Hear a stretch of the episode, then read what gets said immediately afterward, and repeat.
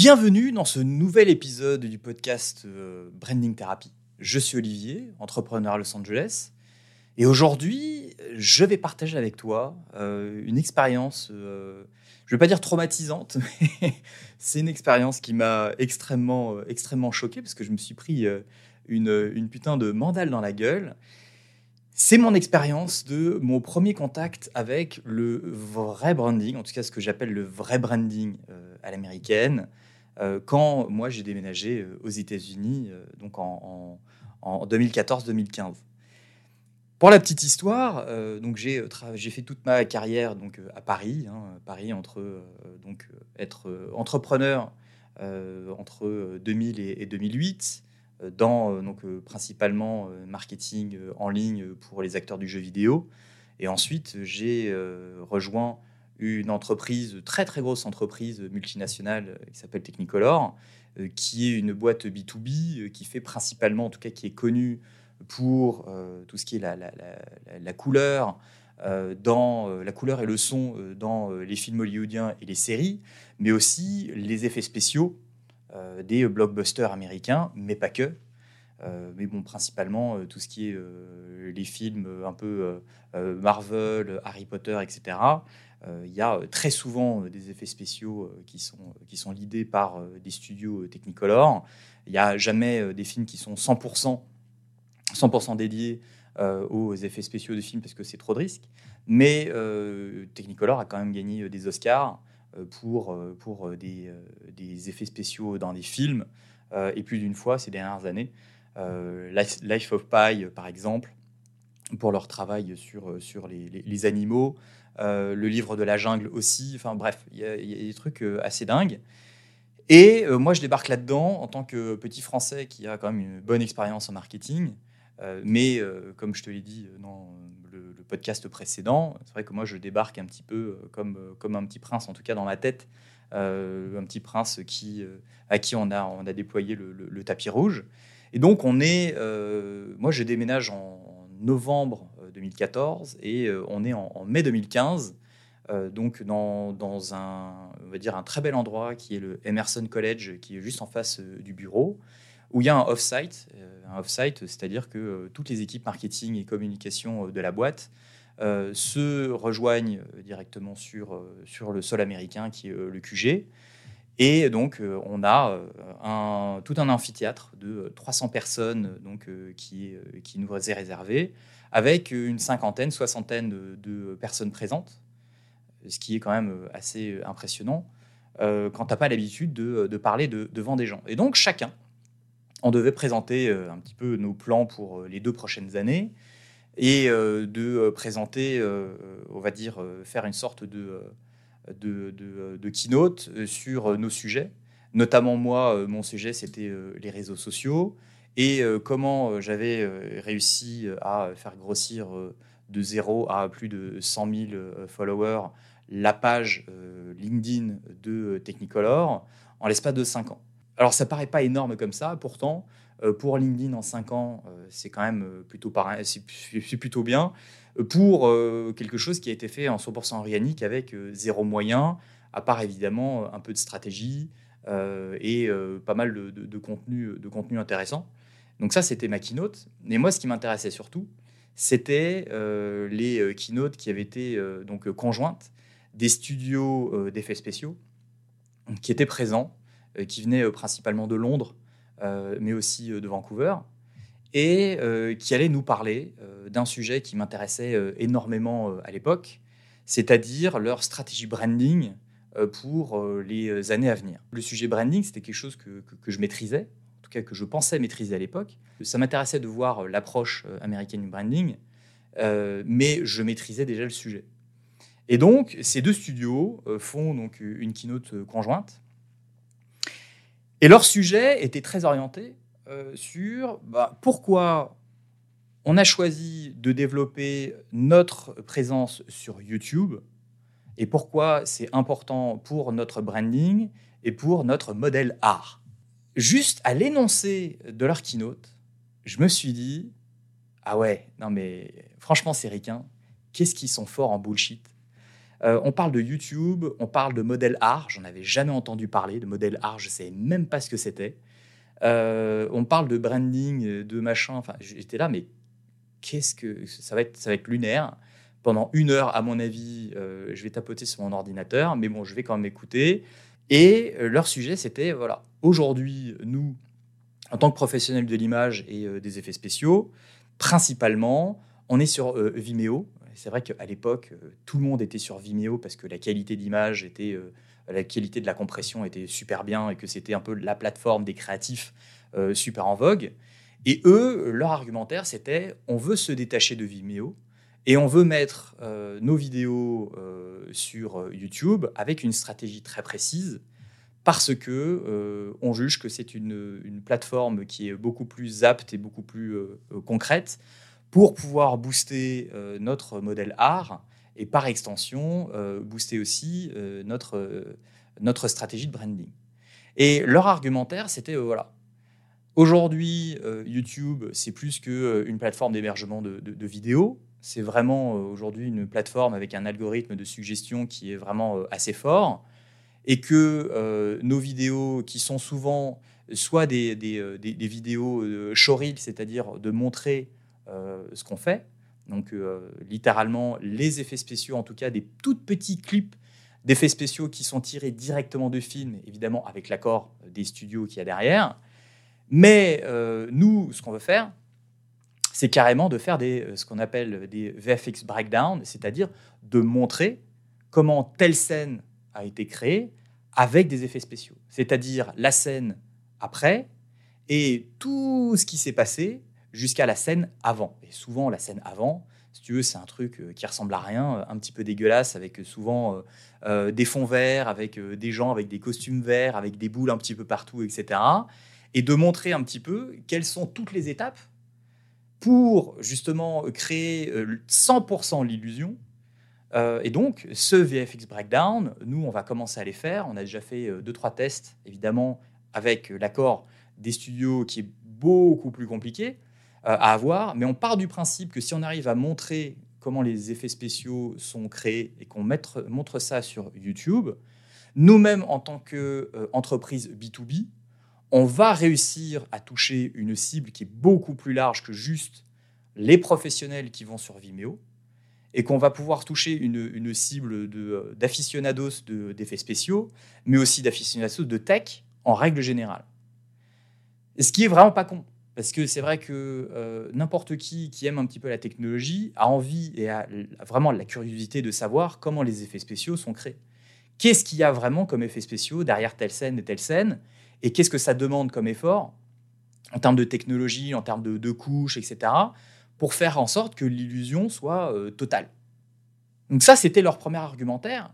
Mais leur argumentaire supplémentaire, c'était de dire, bah voilà, nous, par rapport à notre modèle art, c'est-à-dire par rapport à euh, euh, l'acquisition de nouveaux, de, nouveaux clients, leur rétention, etc., le fait d'aller mettre des vidéos et de créer nous-mêmes les vidéos, ce qui va leur coûter rien du tout, puisque nous, on s'occupe de A jusqu'à Z, de tout montrer, de monter la vidéo et de la publier. Donc c'est du travail qui est 100% sur, euh, sur le, studio d'effets spéciaux et pas du tout sur le client. Ça va être un super outil euh, non seulement de communication pour le client, parce que le client, donc le studio qui, euh, qui a donc les, droits, les, droits des images, va pouvoir montrer que leur film bénéficie d'effets spéciaux qui sont les meilleurs au monde. donc forcément, c'est quelque chose qui est super gratifiant. Mais que en plus, les studios qui eux-mêmes n'ont pas ce genre d'assets et n'ont pas forcément cette qualité d'effets spéciaux, ils vont pouvoir aller voir comment ça se passe et ils vont pouvoir aller voir le travail que ça représente et surtout le résultat final pour leur donner envie de devenir de nouveaux clients des studios.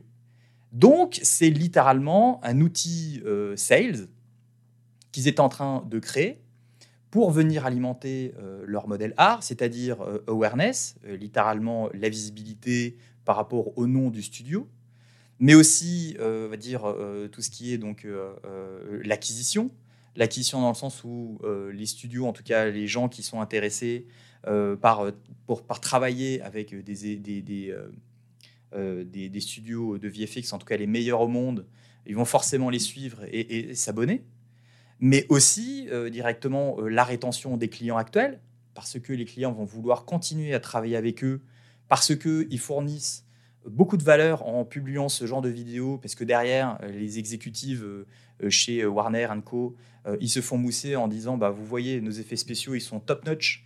Et clairement, c'est quand même quelque chose qui résonne énormément dans le milieu. et puis aussi, ben, c'est un outil de recommandation.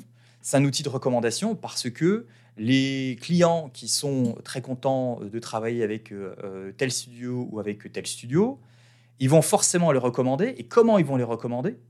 En partageant ces vidéos, en partageant ces VFX Breakdown. Et sur le coup, j'ai trouvé que euh, c'était un, on va dire, un plan machiavélique, mais qui était super intelligent, parce que en tant que boîte B2B qui littéralement travaille avec des, studios qui, font des, films souvent à des centaines de millions de dollars, et donc avec des budgets VFX quelquefois qui sont euh, littéralement la moitié du film. Euh, quand tu regardes par exemple euh, le livre de la jungle, pas le dessin animé, mais le, film, c'est 90% d'effets spéciaux, 90, 90% de, de, de, de poudre de fond vert. pour les Marvel, c'est quasiment, quasiment la même chose, hein, c'est 50% d'effets spéciaux. Il y a énormément de séries télé où tu t'en rends pas compte, mais il y a beaucoup d'effets spéciaux aussi qui sont, qui sont le background et c'est euh, totalement, euh, totalement transparent. Donc ce plan machiavélique, euh, j'ai vraiment envie de dire machiavélique parce que c'était vraiment une façon très intelligente d'exploiter le moteur, euh, va dire l'algorithme YouTube qui en plus en 2015 est pas celui qu'on a aujourd'hui, mais vraiment d'exploiter d'une façon B2B euh, YouTube et de créer du contenu qui était spécialement designé euh, pour euh, donc booster leur branding et le modèle art, pour non seulement contenter les clients, mais en plus contenter des aficionados qui vont leur faire des vues et donc par extension qui allaient booster, on va dire, la recommandation indirecte par les algorithmes, etc. C'était vraiment très, très, très futé. Et aujourd'hui, ça, fonctionne très, très bien puisqu'ils continuent à le faire. Et non seulement ils continuent à le faire, mais en plus, ils ont euh, des chaînes qui font euh, plusieurs centaines de milliers euh, d'abonnés pour quelquefois des vidéos qui font des millions de vues. parce que ce sont littéralement des, vidéos qui sont vraiment intrigantes et que tu ne peux pas voir ailleurs, même si ce sont des vidéos qui ont été évidemment copiées par les, les, studios, on va dire, concurrents. Mais vu que chacun souvent travaille sur les mêmes films, euh, c'est pas véritablement un souci. C'est vraiment après euh, une histoire de savoir euh, comment tu packages le truc, comment tu communiques auprès de tes clients par la suite. Ça aurait pu s'arrêter là, mais pas du tout. Parce que ensuite, les deux studios ont commencé à nous parler, donc non seulement de branding, mais aussi de comment ils voulaient se différencier l'un de l'autre, sachant qu'il y avait un studio d'effets spéciaux qui était principalement euh, va dire dédié euh, à tout ce qui est euh, feature films, c'est-à-dire les films, on va dire les films hollywoodiens, en tout cas les longs, ce qu'on appelle les longs métrages, et l'autre studio qui était beaucoup plus axé sur la publicité.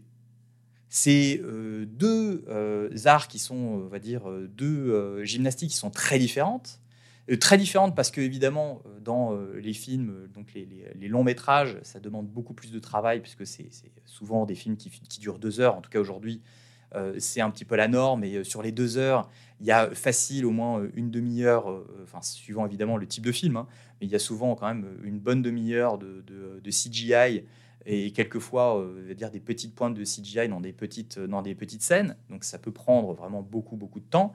Alors que euh, la publicité, elle, c'est euh, littéralement des spots qui sont souvent déclinés en une minute euh, et 30 secondes et qui demandent, on va dire, pas forcément moins de travail, mais qui sont des, projets un petit peu plus rapides.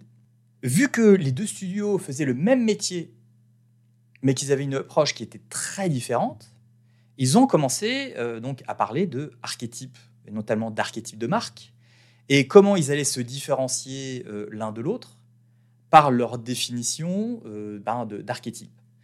Ce qui m'a littéralement scotché à ce moment-là, c'est quand chacun se définissait avec les mêmes termes, mais avec un archétype principal différent. Le premier studio se disait euh, innovateur principal et puis secondaire magicien, alors que le deuxième se définissait comme magicien primaire et innovateur secondaire. Et moi, sur le coup, je me suis dit, mais attends, enfin, alors déjà, les archétypes de marque, c'est la première fois que j'en entends parler. Mais en plus, euh, pour moi, je vois pas la différence entre un innovateur magicien et un magicien et innovateur. Euh, enfin, boulanger magicien, enfin, c'est la même chose. Sauf qu'en fait, pas du tout. Pas du tout, parce que dans les archétypes euh, de marque, en branding, tu as, on va dire, l'archétype qui va être primaire, qui va être le plus fort, et ensuite les archétypes secondaires, voire tertiels, qui vont venir apporter une touche supplémentaire et différenciante par rapport aux autres. Le premier studio qui se disait euh, magicien euh, innovateur, eux, leur objectif, c'était de faire en sorte que si tu ne vois pas qu'il y a des effets spéciaux dans la scène, c'est qu'ils ont bien fait leur travail. Alors que l'autre studio, c'était littéralement, nous, on est des innovateurs magiciens, on met l'innovation en avant, on va tout faire pour faire en sorte que euh, ils sachent, en tout cas que les, les clients sachent et que tous les concurrents sachent que on a telle, telle et telle chose mise en place en termes d'innovation. Notamment, ils avaient euh, donc un, châssis qui s'appelle le Blackbird. Euh, Blackbird, qui est en fait une sorte de, fausse voiture qui, avec euh, l'Unreal Engine 4 à l'époque, maintenant 5, te permet de remplacer le châssis par n'importe quel type de voiture en réalité augmentée. C'est comme ça que ben, n'importe quelle publicité pour des voitures, la plupart du temps, la voiture que tu vois dans la pub, elle n'existe pas. C'est un modèle 100% 3D qui est généré à, la volée par euh, un ordinateur, en tout cas par un, modèle, un modèle 3D virtuel, euh, principalement euh, moteur de, jeux vidéo qui est Unreal aujourd'hui. et ça, leur but, eux, c'était de le faire savoir. Et donc d'apporter une petite touche de magicien derrière, parce que la touche de magicien, c'était littéralement on utilise la technologie pour créer des choses qui sont juste impossibles. Et très clairement, j'ai trouvé ça, euh, encore une fois, super, mais super intéressant. Parce que moi, qui étais exposé pour la première fois euh, à la chose, je me suis rendu compte que en utilisant des archétypes de marque, je te mettrai directement le lien en description pour pouvoir aller télécharger euh, un document gratuit avec justement la description et l'utilisation de ces 12 archétypes, mais d'utiliser les archétypes de marque pour pouvoir définir des personnalités profondes et de pouvoir mixer comme ça euh, les différents archétypes par rapport aux objectifs que tu as et par rapport euh, à ce que tu veux faire, mais aussi par rapport à, ce que ton audience désire et désire profondément. Euh, je trouve ça super, je trouve ça vraiment, enfin, en tout cas sur le moment, j'ai trouvé ça super intéressant. Et depuis, moi, j'utilise ça tout le temps dans toutes mes stratégies de branding parce que ça permet d'avoir une clarté incroyable sur euh, dire l'alignement entre ta marque et le désir profond de ton audience. Quand le studio se définit comme euh, littéralement un innovateur magicien, il sait que derrière, ses clients, c'est des clients qui veulent avoir une image euh, technologique, une image d'innovateur dans tout ce qu'ils font. Et c'est pour ça que dans l'industrie de la publicité, et notamment dans l'industrie de la publicité, on va dire, automobile, euh, qui euh, souvent peut coûter extrêmement cher parce qu'il faut avoir le dernier prototype de la voiture. Souvent, le prototype, on va l'envoyer en Afrique du Sud ou en tout cas, ou peut-être en Nouvelle-Zélande, dans des endroits qui ont des, on va dire, des, des, euh, des, des spots incroyables avec la mer, la montagne, le soleil, etc. Et souvent, ça coûte extrêmement cher. D'avoir la possibilité d'avoir littéralement ben, un châssis que tu peux envoyer à l'autre bout du monde sans avoir ton prototype de voiture déjà prêt, euh, quitte à le laisser à Los Angeles et d'aller dans les hills de Los Angeles et de pouvoir remplacer la voiture avec les, dernières, euh, les, dernières finalisations, de changer le modèle de la voiture, la couleur de la voiture en direct live, sans être obligé de dépenser des milliards de dollars, c'était littéralement un game changer euh, pour les gens qui, en plus, aimaient la technologie, qui pouvaient communiquer sur le fait qu'ils avaient utilisé les dernières technos pour rehausser, on va dire, la valeur perçue de, la marque de, voiture qu'il y a derrière. Alors que les autres, euh, principalement euh, le studio, on va dire les studios à la Warner, euh, Disney, etc., ils ne veulent pas forcément montrer qu'il y a des effets spéciaux dans les films. On le sait, mais tu sais jamais si c'est des studios qui sont externes, et la plupart du temps c'est le cas, ou alors des studios qui sont internes, ce qui est quand même relativement rare. mais eux, ce qu'ils veulent, c'est de dire voilà, nous, on est Disney et on a des putains d'effets spéciaux, sans pour autant donner le crédit à quelqu'un d'autre.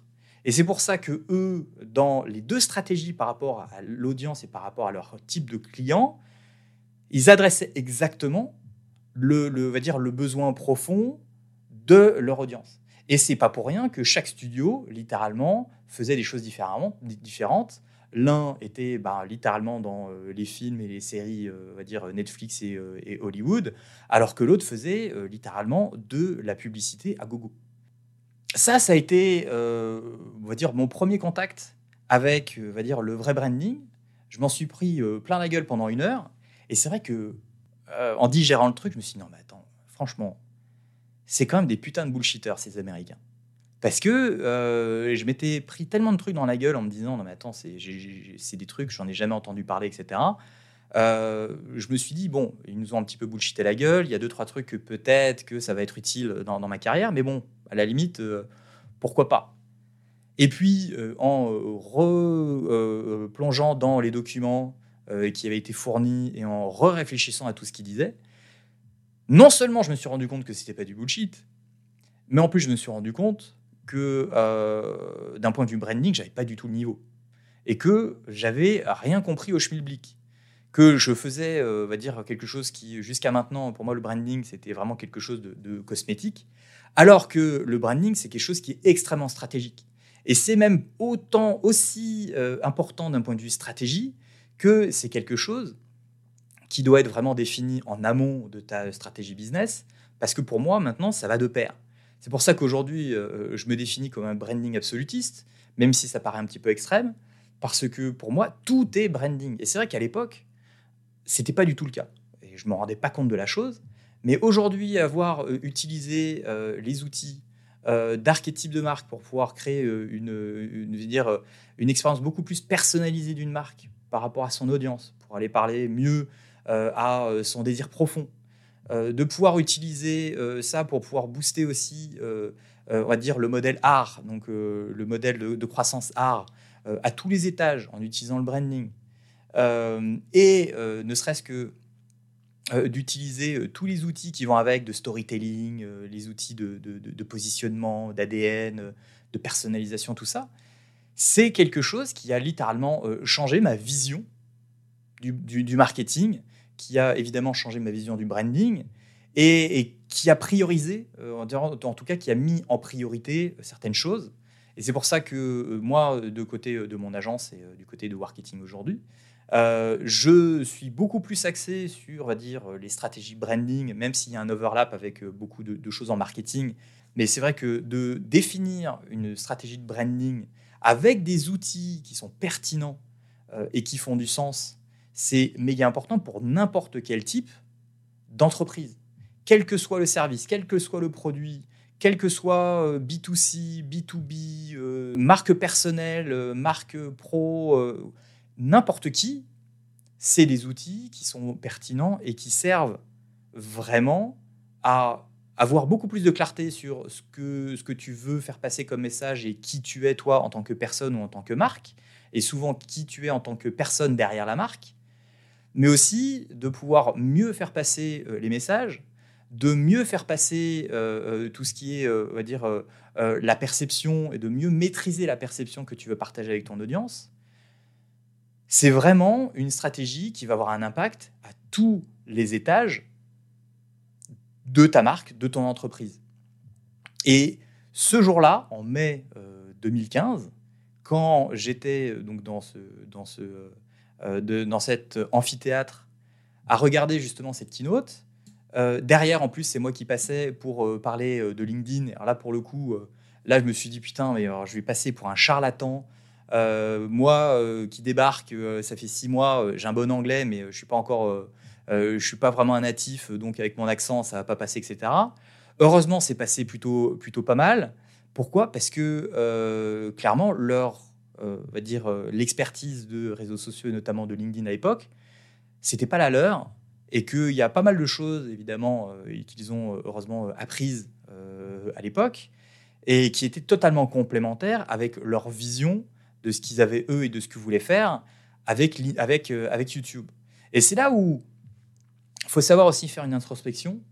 Euh, c'est pas parce que as, tu penses être un expert dans, dans, un domaine et que tu te rends compte qu'au final, tu as quand même pas mal de lacunes, qu'il y a d'autres sujets dans lesquels tu, tu, tu n'es pas un expert. Et moi, à l'époque, donc j'étais directeur réseaux sociaux et marketing sur, donc, chez Technicolor d'un niveau global. Et c'est vrai que, évidemment, hein, j'avais des lacunes, mais euh, comme nous tous, encore aujourd'hui, j'ai euh, des lacunes dans euh, pas mal de choses. Mais c'est vrai que je me suis énormément amélioré sur quasiment tous les aspects du marketing et surtout, grosse spécialisant dans le, dans, le, dans le branding, parce que cette couche branding qui est extrêmement stratégique, ça change littéralement l'intégralité de mon approche quand j'accompagne des entrepreneurs et quand j'accompagne des marques pour pouvoir les faire grossir au niveau supérieur. Voilà comment euh, bah, je me suis pris une énorme claque et je me suis un petit peu cassé les dents euh, sur ma première, euh, on va dire, connexion avec le vrai branding à l'américaine. Et depuis, bah, voilà, ça a été vraiment une, on va dire un, moment un moment déterminant, littéralement, euh, dans ma carrière, hein, encore un autre, euh, qui m'a permis après de, me transformer et vraiment de me transformer et de me spécialiser dans le branding. Donc j'espère que cette histoire t'aura intéressé, t'aura vraiment ouvert les yeux sur comment le branding ça peut être utilisé d'un point de vue stratégique pour vraiment définir ta personnalité, euh, définir euh, ta stratégie par rapport à euh, va dire, des concurrents qui font certainement la même chose. Parce que quand tu mixes littéralement tous les outils de branding, et notamment les archétypes de marque, tu vois que tu peux très bien être très différent d'un concurrent alors que tu fais quasiment la même chose. Merci d'avoir écouté ce podcast jusqu'au bout.